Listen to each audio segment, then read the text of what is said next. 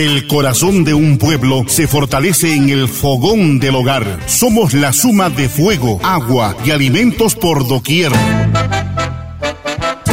Fogones y sabores. Difunde el color y el sabor del arte, de la gastronomía, en todas las formas que nos da la belleza y el buen gusto. Bienvenidos a Fogones y Sabores, con la dirección de Fernando Escajadillo Romero.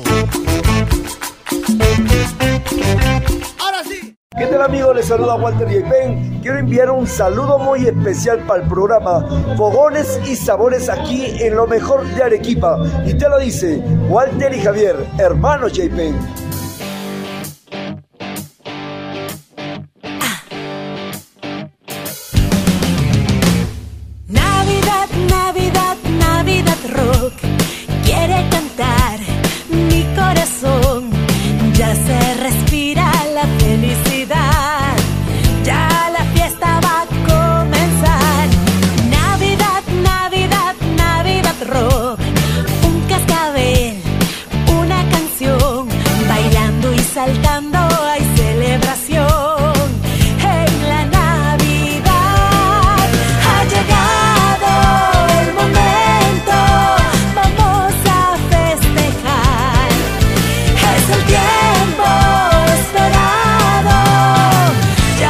Fiesta va a comenzar.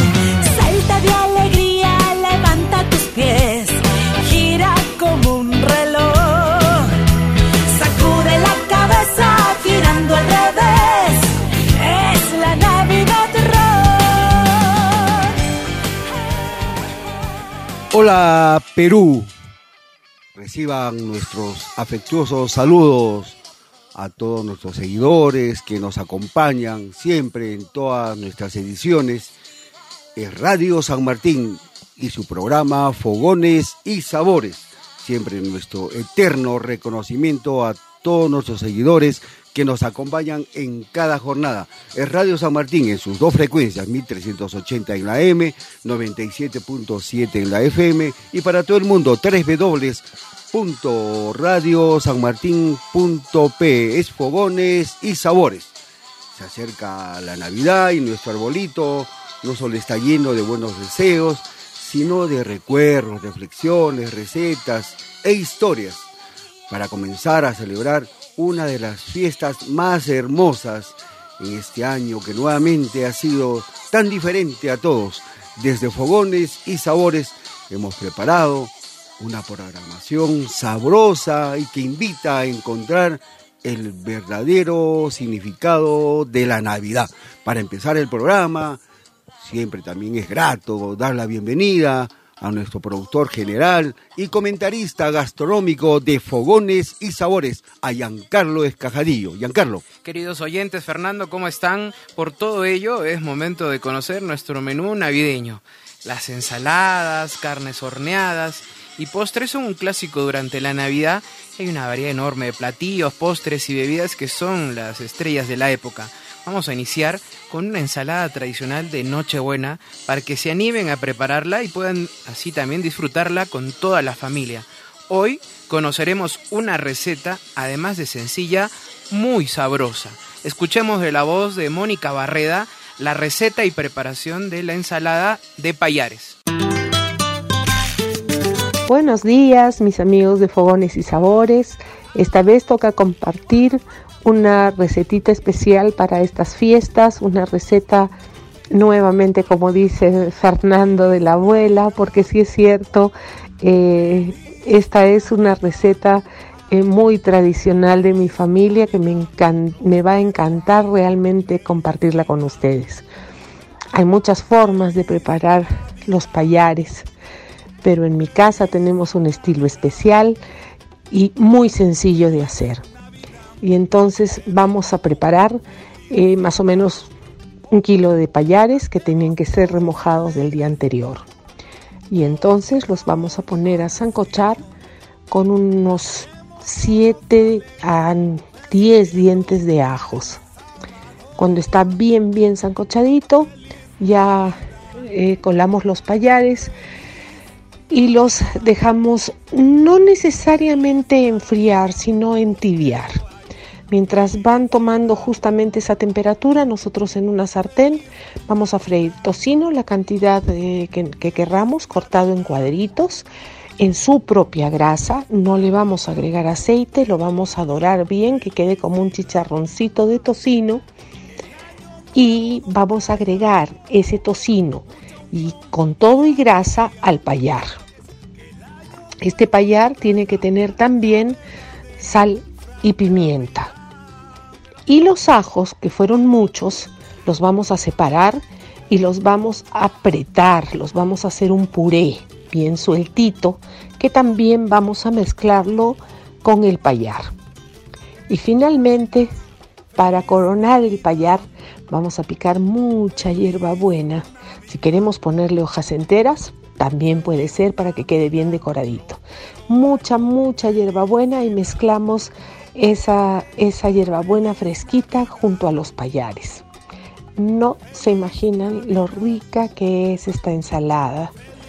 Les deseo a todos unas felices fiestas, que Dios los bendiga, que Dios los ilumine, que haga que nuestro año venidero, el que viene, de verdad sea mejor en todos los aspectos, eh, no necesariamente económicos, sino por lo menos espirituales, ¿no? Que encontremos en nuestra familia todo lo que realmente se necesita para vivir.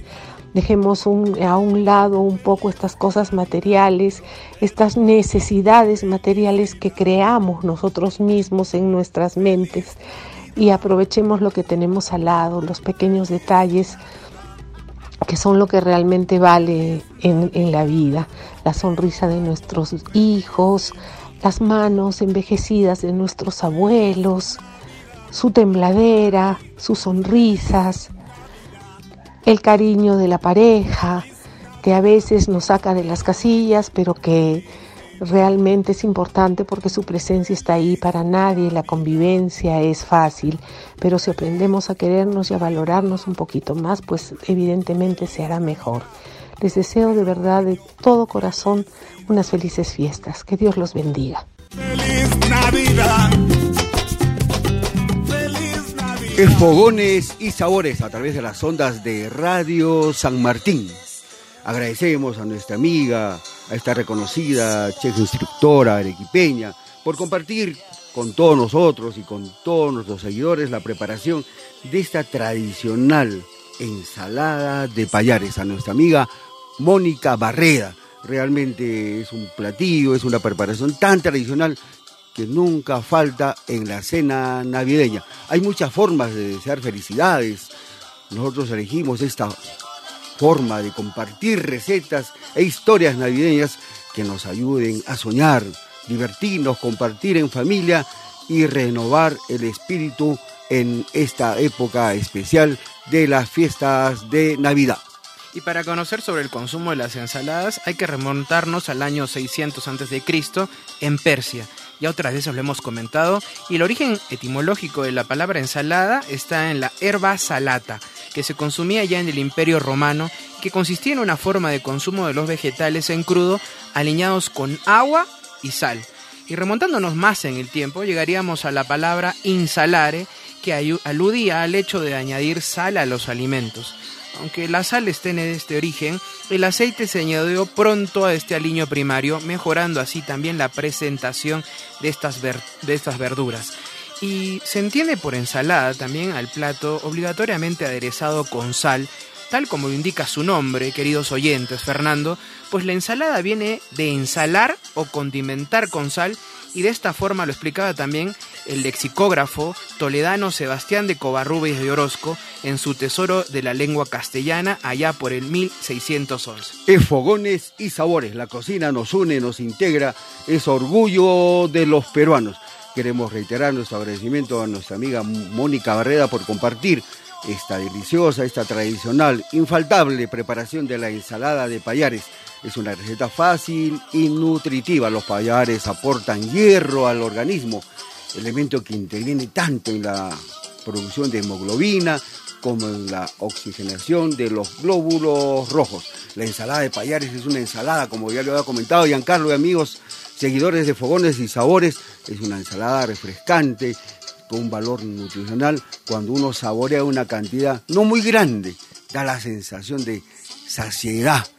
Realmente es un acompañante para todas las preparaciones y como lo reiteraba amigos seguidores de Fogones y Sabores, infaltable esta tradicional ensalada de payares. Y este Faciolus lunatus, que en otras partes del mundo se le conoce con el nombre de garrofón, abones, judía de Lima, haba de Lima, poroto payar o guaracaro es una especie herbácea anual de la familia de las leguminosas y se la cultiva en diversos países cálidos y templados con el objeto de consumir sus semillas comestibles. En cuanto a su presentación, queridos oyentes, tenemos el grano seco, el grano verde y el baby seco.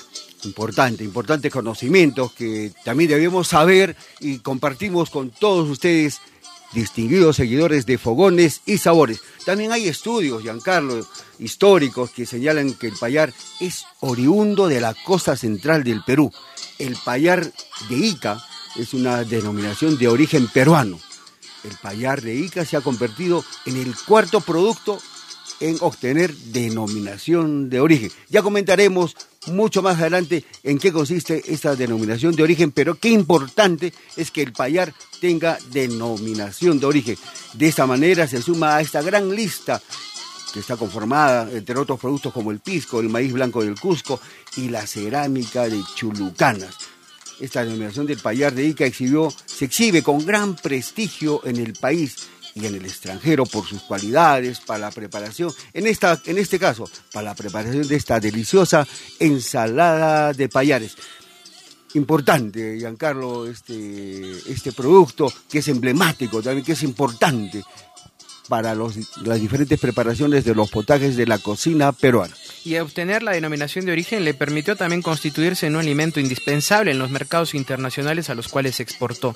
Y para que esta categoría le sea otorgada por Indecopi, en los estudios históricos del expediente técnico elaborado por esta entidad, se determinó que el hallazgo de estos restos producto de la costa central del Perú, datarían de hace 5.000 años. La identificación del payar en el Perú es tal que en Estados Unidos, por ejemplo, se le conoce como Lima Bean y en el diccionario de la Real Academia Española se lo define al payar como judía del Perú, gruesa como una haba y muy blanca. Como ha comentado nuestra amiga Mónica Barrera, el payar se caracteriza por tener un sabor dulce de cáscara delgada y de rápida cocción. Tiene un sabor dulce debido al bajo nivel de ácido cianbríco es la cuarta, la cuarta denominación de origen protegida en el Perú. Se cultiva y se produce especialmente en la región Ica, Piura, Lambayeque y la ciudad de Lima. Sin embargo, también en Arequipa tenemos una importante presencia de, del payar en la región, en la provincia de Camaná, donde también hay bastantes frijoles y payares.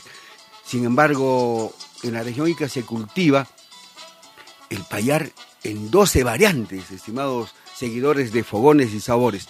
Vamos a destacar el señor de Luren, el tipo generoso, generoso San Javier, generoso de Ica, mediano guiador, sol de Ica, verde San Camilo, verde guiador, precoz mejorado, cuatro pepas, flor blanca y serruchito, queridos amigos de Fogones y Sabores. 12 variedades, Fernando. Y dentro de esos eh, payares, estos trucos y consejos sobre el payar, se recomienda que los payares no se rompan. Primero hay que cocinarlos a temperatura fuerte y cuando el agua empiece a hervir se debe reducir la fuerza del fuego y cocinarlos hasta que estén en su punto.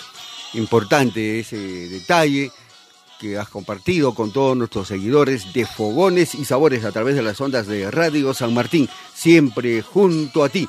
52 años al servicio de la comunidad peruana. Es Fogones y Sabores. Ahora es momento de conocer la receta y preparación de un platillo de fondo. Perfecto para las fiestas navideñas, es un platillo delicioso de los más esperados de la Nochebuena para engreír a la familia. Hoy de la voz de Rosela Velatín y Bartolomé Bahamondes conoceremos la receta y preparación del pavo al horno. Buenos días queridos amigos de Fogones y Sabores. Les saluda Rosela Velatín y Bartolomé Bahamondes. De Barros Restaurante. Gracias por la invitación, encantados de compartir con ustedes en esta oportunidad por segundo año consecutivo. Nosotros nos encargamos de hacer que su cena navideña sea riquísima y con un incomparable sabor de casa. Contamos con más de 5 años de experiencia en cenas navideñas. Hoy les enseñaremos a preparar y hornear un delicioso pavo en su casa. Para ello, trabajaremos un pavo de 8 kilos. Si lo compramos congelado, dejarlo en la parte baja del refrigerador dentro de una bandeja dos días antes que se vaya a preparar. Es decir, si lo queremos para el 24, lo sacaremos del congelador y pondremos en el refrigerador el 22 temprano. Si el pavo es fresco, igual hay que mantenerlo refrigerado porque la carne se puede descomponer.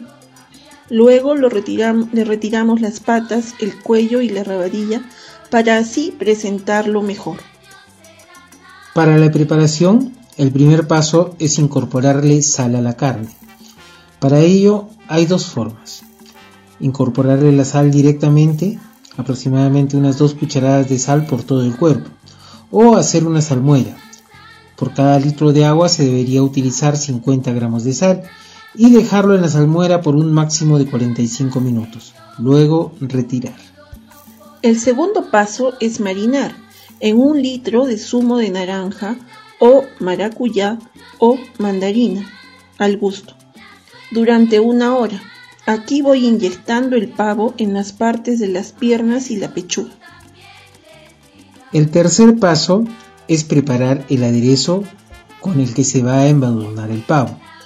Para ello, en una sartén ponemos el ají colorado licuado, aproximadamente media taza, y una media taza de ají mirasol también licuado. A fuego bajo se cocina hasta que se seque el aderezo y se forma una pasta. Mientras más tiempo se cocine el ají, más rico saldrá nuestro aderezo. Esa pasta la licuamos con unas dos cebollas, unos 20 dientes de ajo, comino y pimienta al gusto, una copa de pisco, media copita de sillao, una cucharada de romero seco, unos 50 gramos de azúcar y unas 3 cucharadas de un buen vinagre. El, el aderezo tiene que salir pastoso. El cuarto paso es embadurnar al pavo con el aderezo. Para ello, separamos con las manos la piel de la carne del pavo y sin miedo sobamos al pavo por todo lado. El marinado tiene que ser a temperatura ambiente, solo dos horas y colocar dentro del pavo frutas al gusto para que lo aromaticen al momento de cocer. El quinto paso es el horneado. Precalentamos el horno unos 10 minutos. El tiempo promedio de cocción es de media hora por kilo de pavo. Es decir, que para nuestro pavo se necesitaría hornearlo 4 horas aproximadamente. Para ello cubrimos con papel aluminio las dos primeras horas dentro del horno y luego dos horas más sin papel aluminio para que dure. Todo esto a una temperatura aproximada de 180 grados centígrados. Faltando una media hora para terminar eh, la cocción del pavo, recién cubrimos el mismo con mantequilla, la cual aplicamos con una brocha. Secretito. Una vez cocido el pavo, dejarlo reposar unas dos horas cubierto con papel aluminio. Esto hará que su pavo salga mucho más jugoso y de allí destapar y presentarlo para su mesa con frutas para decorar. Esta es una de las maneras que tenemos de preparar el pavo. Nosotros les ofrecemos diversas opciones para su cena, en base a lechón, cerdo, pechuga de pavo, enrollados y diversos acompañamientos novedosos. Por ejemplo, peras al vino, salteadito noel, arroz a la parmesana con coral, ensalada Snow White, relleno para pavo con garbanzos, pollo y cerdo, y las ya preferidas guarniciones tradicionales. Nos pueden encontrar en Facebook como Barros Restaurante o comunicarse al teléfono 952 90 35 19. Repito, 952 90 35 19. Hagan sus reservas, sus pedidos con anticipación, porque tenemos cupos limitados.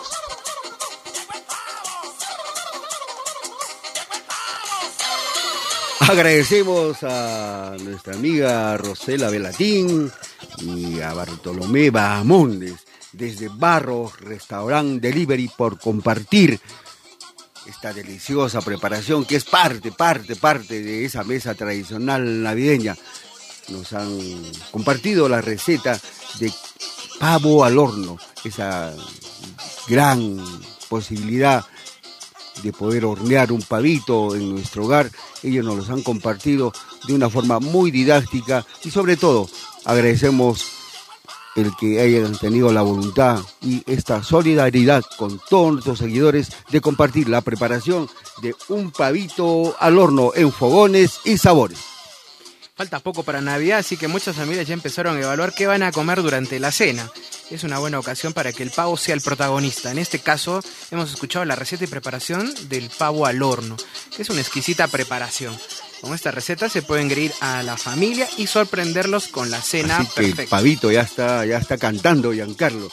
Bueno, también deseamos compartir algo de la historia. El pavo está unido a la historia de la humanidad. Esta ave ha sido un alimento fundamental para el hombre y ha sido cocinado de muchas maneras, Giancarlo y amigos seguidores de Fogones y Sabores, desde hace muchos siglos. Originario de América, llegó a Europa hace algo más de 500 años. Nos debemos remontar a la época de Cristóbal Colón, que en el año 1900 1492 descubrió el nuevo continente americano, llamado por error las Indias. Entre las muchas cosas insólitas o desconocidas que encontraron, hallaron un raro animal. Se trataba del pavo, este pavito que nos acompaña. Un animal plumado de gran talla, muy ten- tenido por los indígenas como doméstico, pero existente también en estado salvaje. Y una característica de la cabeza de dicho animal de aquella época y en la actual es que no tiene plumas. Está recubierta por secrencias rojas y violáceas. El macho, en presencia de la hembra o de seres extraños, alza y extiende en forma de abanico las plumas de su cola. También abre las alas hasta tocar el suelo y camina a saltos temblando y emitiendo un raro sonido, un glu glu glu fuerte y prolongado, y esta actitud la adoptaron también para atemorizar a sus víctimas o atacantes. Ajá, qué interesante. Bueno, este extraño animal, pensaron los colonos, merecía sin duda ser visto también en Europa, por eso que también se lo llevaron a Europa, amigos seguidores de Fogones y Sabores. Así pues cargaron algunos ejemplares en los galeones y en el año 1520 llegaron varios de estos ejemplares, varios de estos pavitos a España. La iniciativa tuvo un éxito importantísimo, ya que los pavos, que fueron llamados pollo de las Indias, se adaptaron bien a la crianza, se llevaban perfectamente con los demás animales de corral y proporcionaban carne y huevos de excelente calidad y que a la vez fue bien acogido en el arte culinario europeo. Y la crianza del pavo, además, queridos oyentes, se difundió rápidamente por otros países europeos. En Francia, siempre en homenaje a sus presuntos orígenes indios, fue llamado din don. Y en Inglaterra, donde se creía que todas las cosas insólitas provenían de Turquía, recibió el nombre de turkey. En varias naciones de Europa también fue apreciado su carne y que desde entonces el pavo asado es el plato tradicional de las comidas navideñas. Importante todos estos conocimientos, todas estas historias, todos estos relatos que compartimos con todos ustedes, distinguidos seguidores de Fogones y Sabores a través de las ondas de Radio San Martín. En Norteamérica, principalmente en Estados Unidos y Canadá, hace poco, en noviembre, se celebró el Día de Acción de Gracias o Thanksgiving. Sobre todo, en Estados Unidos es una fiesta muy arraigada, donde muchas familias se reunieron alrededor de la mesa como muestra de agradecimiento por todas las cosas buenas sucedidas a lo largo de los últimos meses. Casi como un milagro, esta festividad consigue romper fronteras mientras que se disfruta de un delicioso pavo, indiscutible protagonista de tan señalada e importante fecha. Y esta ave tiende a prepararse al horno o rellena y acompañada al gusto de cada uno con ingredientes como cebolla, apio, champiñones o huevo. Las guarniciones más populares son el puré de patatas, boniatos, mazorcas de maíz cocidas y también las mermeladas de arándanos seguidas por un tradicional pastel de calabaza como postre. Qué importante. ¿eh? Ah, qué interesante. Bueno, también la carne de pavo contiene muchas propi- propiedades nutricionales, muchos beneficios que aportan a la salud del ser humano. Eh, eh, la carne de esta ave contiene gran cantidad de agua, alrededor del 75% de su composición es de agua, Tiene proteínas de alto valor biológico, aminoácidos esenciales para nuestro organismo, también minerales como el magnesio, el zinc, el potasio, el fósforo y selenio, igualmente vitaminas dentro de las que destacan las del grupo B, la niacina o vitamina B3, pirodoxina o vitamina B6 o cobalamina o vitamina B12 y finalmente ácido fólico. Qué importante todos estos todas estas propiedades nutricionales que tiene la carne de pavo. Es cierto, Fernando. Y gracias también a su contenido en minerales y vitaminas, protege la salud cardiovascular y por su aporte de hierro lo recomiendan a personas que sufren también anemia. Al contener mucha agua mejora el aspecto de la piel porque favorece la, hidratación Además previene el envejecimiento celular y lucha contra los daños de los radicales libres. Por su aporte en zinc colabora con el correcto funcionamiento de la próstata y el desarrollo de los órganos reproductivos. Además, proviene el acné ya que regula las glándulas sebáceas y promueve la cicatrización de las heridas. Es fogones y sabores a través de las ondas de Radio San Martín en sus dos frecuencias 1380 en la M, 97.7 en la FM y para todo el mundo 3 W radiosanmartin.pe. Nuestro eterno agradecimiento también a nuestros seguidores en las redes sociales, en Facebook, nos siguen como Fogones y Sabores, en Instagram, Fogones y Sabores Perú. Agradecemos a Rosela y a Bartolomé por esta riquísima receta de pavo al horno. Ya que tenemos nuestra ensalada de payares, como nos gustan los sabores dulces, no podía faltar un delicioso puré, uno que queda muy bien para acompañar el pavo al horno de Navidad es momento de conocer de la voz de Diego Omar Alcántara la receta y preparación del puré de camote. Buenos días Fernando y Giancarlo de Fogones y Sabores. Los saluda Diego Alcántara y encantado de brindarles esta receta de puré de camote para Navidad con masmelos. Lo primero que vamos a hacer es coger un kilo de camote o kilo y medio dependiendo de la cantidad de gente y lo vamos a cocinar. Una vez que esté suave, lo vamos a pelar y lo vamos a prensar tres veces por el pasapuré para quitarles todas las hebras y grumos que pueda tener. Una vez que tengamos esto listo, lo vamos a colocar en la olla. Vamos a agregarle más o menos como que una taza y un poquito más de jugo de naranja, si es recién exprimido, mucho mejor. Y el azúcar se lo vamos a agregar dependiendo del grado de dulzor que tengas. Podemos agregar Mm, yo 150 gramos. Si deseas usar panela, también puedes agregar panela. Si deseas agregar azúcar rubia, también. Si no lo deseas y quieres endulzar, puedes agregar stevia. No hay ningún problema. Y lo que vamos a hacer es cocinar hasta que coja la textura de un puré sedoso. Una vez que tengamos este puré sedoso, ya en la noche buena, lo que vamos a hacer es colocarlo en una bandeja de horno, un pirex o un una bandeja que tengamos que se puede usar tranquilamente, que aguante temperatura. Vamos a colocar el puré dentro, vamos a colocar los masmelos y lo vamos a meter al horno. Si deseas gratinarlo un poquito para que tenga esta costrita, le puedes agregar un poquito de azúcar encima blanca para que haga esta caramelización. Y nada, esperamos que lo hayan disfrutado y el tiempo va a depender del horno de cada persona. Así que siempre controlando de que no se vaya a quemar. Un abrazo para todos y un placer haberles enviado esta receta. Saludos y feliz Navidad. Agradecemos a nuestro amigo Diego Omar Alcántara, reconocido cocinero peruano desde su espacio gastronómico Las Gorritas nuestro embajador de la cocina peruana ha compartido con todos nuestros seguidores de Fogones y Sabores la preparación de este tradicional puré de camote, donde él le da un valor agregado importantísimo.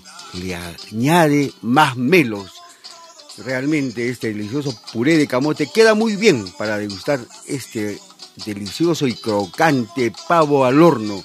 Es muy sencillo de preparar y tiene un excelente sabor. Es una opción diferente y muy buena para la cena navideña. Y el delicioso puré de camote queda muy bien para degustar el rico y crocante pavo al horno. Y es muy sencillo de preparar y tiene un excelente sabor. Es una opción diferente y muy buena para la cena navideña. Y comentando sobre la historia del camote, o también llamado boniato, batata o papa dulce, Diremos que esta es una planta que tiene su origen en la región neotropical y se considera como uno de los alimentos más antiguos para el hombre y existen distintas variedades. Entre los principales está el camote blanco, el morado, el rosado, el anaranjado e incluso el amarillo. El camote es una hipo mea, batatas, es además un tubérculo nativo de los trópicos de América, de América Latina, centro y sur de México, Centroamérica y la selva peruana. Es un bejuco perenne porque es cultivado permanentemente. Todo el año tenemos camote. Crece a nivel o un poco arriba de la superficie del suelo. Los primeros tubérculos se pueden cosechar en aproximadamente cuatro meses pues es de rápido desarrollo, es una fuente de carbohidratos para la alimentación humana y animal. Las raíces se consumen cocinadas y procesadas de diferentes formas. Puede también enlatarse, envasarse en forma de conserva y también es muy importante eh, para la fabricación de harina y almidón. Y esta planta comestible es cultivada principalmente por su raíz. Es un bulbo compuesto de almidones y azúcares y en su apariencia hasta y en sus usos se parece mucho a la papa, de la cual el camote es un pariente poco lejano. La palabra camote viene del idioma nahual y es término común utilizado en México, pero este alimento es conocido en otros países hispanoparlantes por otros nombres, como los que ya hemos comentado hace un momento, por ejemplo, batata, de origen taitino, o taíno, perdón, en el Caribe, boniato o boniato aunque no se ha determinado, ¿no? Giancarlo y amigos seguidores de Fogones y Sabores, el origen exacto del camote, se sabe que es nativo de los bosques tropicales y que ya se cultivaba en América Central y Sudamérica hace más de 5.000 años, amigos seguidores de Fogones y Sabores, aún sigue siendo parte de la dieta tradicional de todos los países americanos. Actualmente, China es el país de mayor producción de este alimento Ustedes se preguntarán por qué. Indudablemente porque es un país bastante poblado y, los chinos cultivan más de 100 variedades de camote y producen aproximadamente el 80% de camote en el mundo para satisfacer el hambre también y poder preparar diferentes potajes para su población. Y además el camote tiene importantes propiedades nutricionales. Existen cientos de variedades de camote y la raíz comestible es de forma irregular, larga y bulbosa. La cáscara lisa va desde un color café claro, pasando por rojizo y llega a ser hasta morada. La pulpa puede ser de color crema, amarilla, anaranjada o morada. Y esta tiende a ser más seca y esponjosa en las variedades de color claro y mucho más dulce y húmeda en las de color muy anaranjado. El camote amarillo Contiene además vitamina A que protege la piel, mucosas y nuestro sistema inmunológico. El camote morado contiene antocianina que retrasa, escúchenlo bien, el envejecimiento. Ajá, qué interesante todas las propiedades que tiene este delicioso y dulce camote. Y también, Fernando, pese a su reputación un poco humilde, es un buen alimento consistiendo también definitivamente por los carbohidratos complejos y cantidades muy significativas de fibra alimenticia, el beta caroteno, las vitaminas C y B6, además de potasio y hierro. Qué importante. De hecho que en varios momentos de la historia este camotito ha sido el principal salvador de hambre a las poblaciones. Reiteramos nuestro agradecimiento a nuestro amigo Diego Mar Alcántara por compartir con todos nuestros seguidores de Fogones y Sabores a través de las ondas de Radio San Martín la preparación y recordarnos este puré de camote en la cena navideña. Y hemos llegado a la parte dulce de esta edición especial y es momento de conocer la receta de un postre delicioso. De la voz de Rita Espinal, conoceremos la receta y preparación de un tronquito navideño. Hola Fernando, hola Giancarlo, estoy encantada de estar aquí en el programa Fogones y Sabores. Un saludo especial para todos los oyentes de Radio San Martín. Mi nombre es Rita Espinal y soy chef pastelera de Darío. He venido hoy día a traerles una receta muy especial para estas fechas, el tronco navideño. Este postre es muy tradicional y lo más increíble es que además de ser delicioso, uno puede bañarlo y rellenarlo con diferentes ingredientes. Es prácticamente para diseñarlo a tu gusto. Bueno, comencemos con los ingredientes. Para el bizcocho van a necesitar 6 huevos, 150 gramos de azúcar, 100 gramos de harina, 50 gramos de maicena, 37 mililitros de zumo de naranja, 15 mililitros de pisco, una cucharadita de esencia de vainilla y 5 gramos de polvo de hornear. No debemos olvidar el almíbar, por supuesto. Para hacer el almíbar necesitamos una taza de agua, media taza de azúcar, una rama de canela, tres clavos de olor y un anís estrella. Para la cobertura tradicional necesitarán 100 gramos de chocolate en pastillas, bitter de preferencia, y 100 gramos de crema de leche. Y por último el relleno. A mí me encanta hacerlo con manjar y frutos secos picados, pero no saben lo rico que es rellenarlo con chantilly y fresas o durazno almíbar picado. Aquí lo dejo al gusto de cada quien. Bueno, comenzamos con la preparación. Primero tenemos que hacer el bizcocho. Para hacer el bizcocho hay que batir los huevos con el azúcar hasta que el azúcar se haya disuelto y haya duplicado su volumen. La crema va a ser prácticamente muy clarita. Después tenemos que agregar el zumo de naranja, el pisco y la esencia de vainilla, en forma de hilo de preferencia o poco a poco. Una vez que esto esté bien mezclado, dejamos de batir y tamizamos la harina, la maicena y el polvo de hornear y lo mezclamos poco a poco de forma envolvente con una espátula o una cuchara de madera. Por último, esta mezcla la vamos a esparcir sobre una placa con papel manteca engrasado y lo vamos a llevar al horno por 10 a 12 minutos a 180 grados. Hay que mencionar que el grosor de preferencia que sea medio centímetro. Mientras esto está en el horno, vamos a ir haciendo el relleno. En caso de que deseen hacer el relleno como yo, que es con manjar, un consejito es que el manjar lo metan el microondas unos 20 segundos. De esta manera, cuando lo unten sobre el bizcocho, este no se va a desarmar y va a ser muy suave eh, y untable.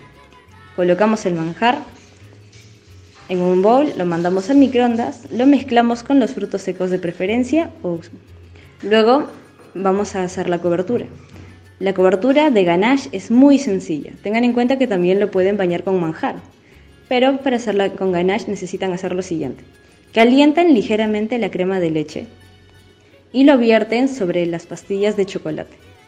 Van a esperar unos minutos hasta que el chocolate se derrita y con un batidor de globo lo van a ir mezclando poco a poco para que no se vaya a cortar y así tengan una crema muy lisa y muy homogénea y súper brillante. Le van a agregar una cucharita de mantequilla, si gustan, y lo van a meter al frío. Esto para que agarre textura más rápido. Una vez que tengan una crema prácticamente con la textura de un manjar, está listo. Sacamos el bizcocho del horno y inmediatamente lo vamos a voltear sobre otro papel manteca con azúcar espolvoreado. Esto para que no se pegue.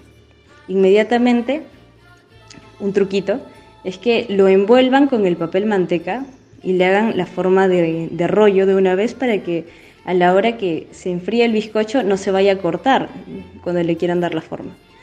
Lo mandamos al frío o a temperatura ambiente unos 15 minutos. Terminado este tiempo, estiramos otra vez todo el bizcocho y le vamos a colocar el manjar, los frutos secos o lo que gusten de relleno otra vez. Y ahí recién lo van a volver a enrollar y se van a dar cuenta que el bizcocho no se va a romper porque ya, ya ha agarrado flexibilidad. Ya enrollado lo van a mandar al frío unos 15 minutos para que agarre bien la forma. Y terminado ese tiempo lo van a sacar, lo van a porcionar, lo van a cortar del tamaño de largo que ustedes deseen y lo van a bañar con una cuchara, con una espátula, con un, o con un cuchillo sin filo por completo. Si gustan darle esta textura de tronquito, mm, al final le van a pasar con un tenedor y va a quedar perfecto. Para decorar, pueden hacerlo con marrasquinos, con algunas canelitas encima, incluso con unos frutos secos. De preferencia, al final de haber colocado todo esto encima, pásenle una espolvoreadita de azúcar en polvo para que agarre un toque súper rústico y súper navideño. En verdad espero que todo esto les haya servido y que puedan preparar en sus casas este delicioso postre que realmente encanta a todos. Muchísimas gracias. Soy Rita Espinal y les deseo una feliz, feliz, feliz Navidad. Encantada de estar con ustedes. Es Fogones y Sabores a través de las ondas de Radio San Martín en sus dos frecuencias, 1380 en la M, 97.7 en la FM y para todo el mundo, www.radiosanmartin.pe. Agradecemos a nuestra amiga Rita Espinal Remigio, chef pastelera de Pastelería Darío, por compartir con todos nuestros seguidores de Fogones y Sabores la preparación de este tradicional dulce tronquito navideño. Este postre navideño consiste en un bizcocho enrollado con relleno de manjar y frutos secos picados y cubierto con chocolate y crema de leche. Un delicioso postre que corona la Nochebuena en nuestras familias y que complementa esos momentos especiales. Los miembros de la familia, en especial los niños, esperan con ansias que se sirva el postre y este tronquito navideño es ideal. Es uno de los postres tradicionales y más llamativos de la mesa navideña.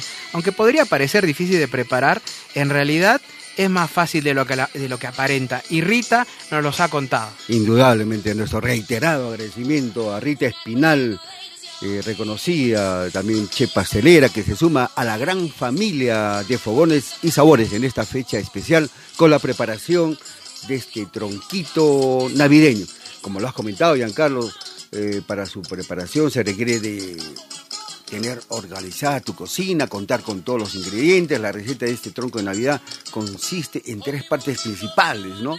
La, diríamos la primera es la preparación del bizcocho, tener el manjar, los frutos secos picados que se usan para el relleno y para la cobertura, tener las pastillas de chocolate y la crema de leche como lo ha destacado ahorita. Y por último, se puede decorar con marrasquinos, canela en rama y frutos secos.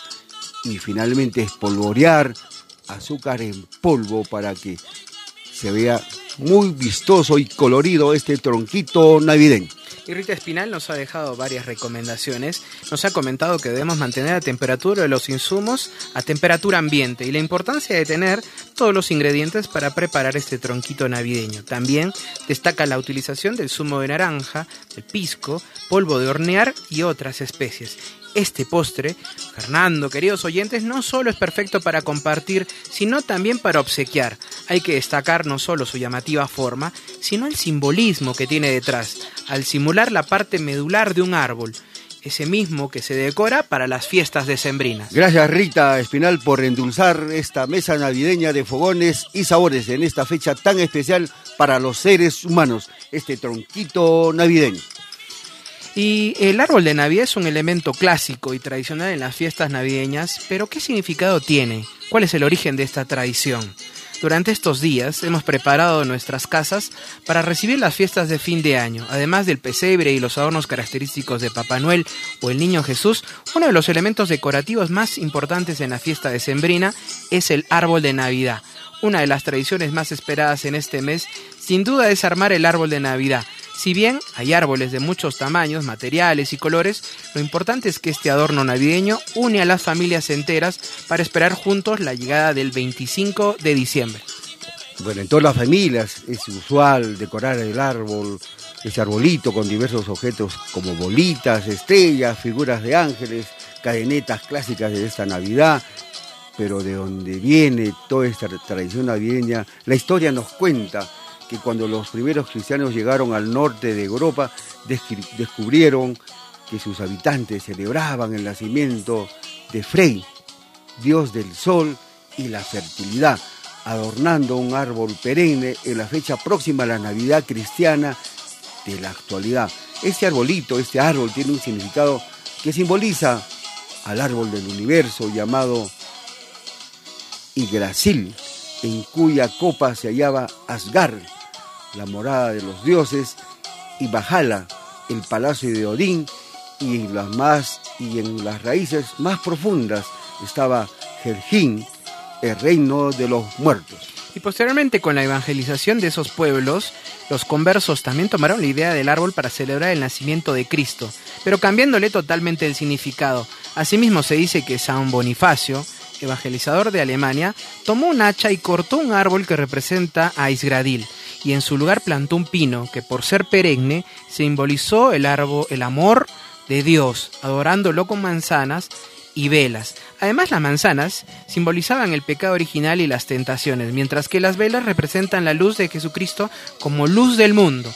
Conforme pasaba el tiempo, las manzanas y las velas se transformaron en esferas, luces y otros adornos que se agregan en época actual a nuestro árbol navideño. En la actualidad estos arbolitos eh, han pasado a ser parte de la tradición, donde uno en todas las familias, en los hogares, pone los regalos para los niños bajo el árbol enviados por San Nicolás, o también conocido como Santa Claus, o Papá Noel, o los Reyes Magos, dependiendo de las costumbres que eh, hay en cada región, pero lo importante es que siempre en cada hogar debe haber un arbolito de Navidad. Y la tradición indica que el árbol de Navidad se termina de decorar el 24 de diciembre con la estrella en la copa del árbol. Es costumbre que más el más pequeño también del hogar es quien lo haga para darle un mayor significado. Así que la estrella colocada generalmente en la punta del árbol representa la fe que debe guiar la vida del cristiano, recordando a la estrella de Belén. Amigos seguidores de Fogones y Sabores también, eh, cada adorno tiene un significado especial y lo queremos compartir. La esfera, al parecer, es un principio de San Bonifacio. Adornó el árbol con manzanas, representando con ellas el pecado original y las tentaciones. Hoy día se acostumbra a colocar bolas o esferas en algunas regiones también llamadas bambalinas o chirimbolos, que simbolizan los dones de Dios a los hombres, los lazos. Siempre se ha pensado que los lazos representan la unión de las familias y las personas queridas alrededor de dones que se desean dar y recibir. Las luces es un principio, velas representan la luz de Cristo. Es cierto, Fernando, el significado de cada adorno del árbol y en general el simbolismo que trae este árbol y también la relación que tiene con este postre, con este tronquito navideño. Hemos llegado al final de esta edición previa a la celebración de Navidad y es momento de agradecer a nuestros invitados que hoy día se han deleitado, nos han deleitado con riquísimas preparaciones. Bueno, no, siempre, siempre tenemos que agradecer a los diferentes amigos que participan en todas las ediciones de Fogones y Sabores. El día de hoy a nuestra amiga Mónica Barrea, con la preparación, nos ha recordado esta deliciosa preparación de la ensalada tradicional de payares. A nuestra amiga Rosela Belatín y Bartolomé Bahamón desde, desde Barros Restaurant, la preparación y los detalles y los tips para la preparación del delicioso pavo al horno de nuestro reconocido, el cocinero peruano, embajador de la cocina peruana, Diego Mar Alcántara, que nos ha recordado el puré de camote. Y finalmente, para endulzar esta mesa navideña, a nuestra amiga Rita Espinal Remigio, que nos ha compartido la preparación y elaboración del tronquito navideño. Desde Fogones y Sabores queremos agradecer a todos nuestros seguidores y oyentes por compartir con nosotros esta edición especial por las fiestas de Navidad. La cocina sigue siendo la mejor excusa para hacer más felices a las personas en el mundo entero. Gracias a todos por su compañía y preferencia. Esperamos hayan disfrutado de cada una de las recetas que con inmenso cariño hemos compartido. Nuestro abrazo fraterno a todos y en especial a todos nuestros seguidores que hacen de este espacio un lugar de encuentro culinario. Tengan todos una feliz Navidad. Nos encontramos la próxima edición con más historias, más recetas, más comentarios de nuestra parte, nombre propio y de Giancarlo. Feliz Navidad a todos. Buen provecho, bendiciones a todos.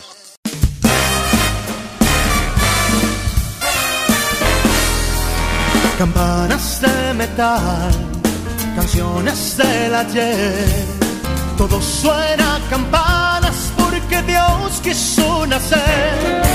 No existe el bien y el mal, el mal se ha vuelto bien. Las penas y alegrías van camino de Belén. Es Navidad. Es un día de alegría y felicidad. Navidad es un día de alegría y felicidad.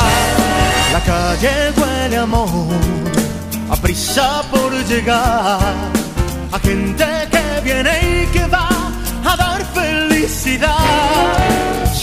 Para brindar, luces para el Belén y leña para calentar a los que se aman bien. Navidad, Navidad, hoy es Navidad. Es un día de alegría y felicidad.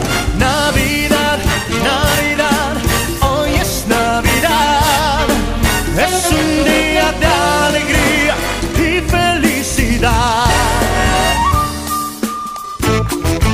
Hemos presentado Fogones y Sabores, un viaje imaginario por el buen gusto hecho con aromas y sabores. Aquí hemos compartido el arte del buen comer y la delicia de vivir con una buena sazón.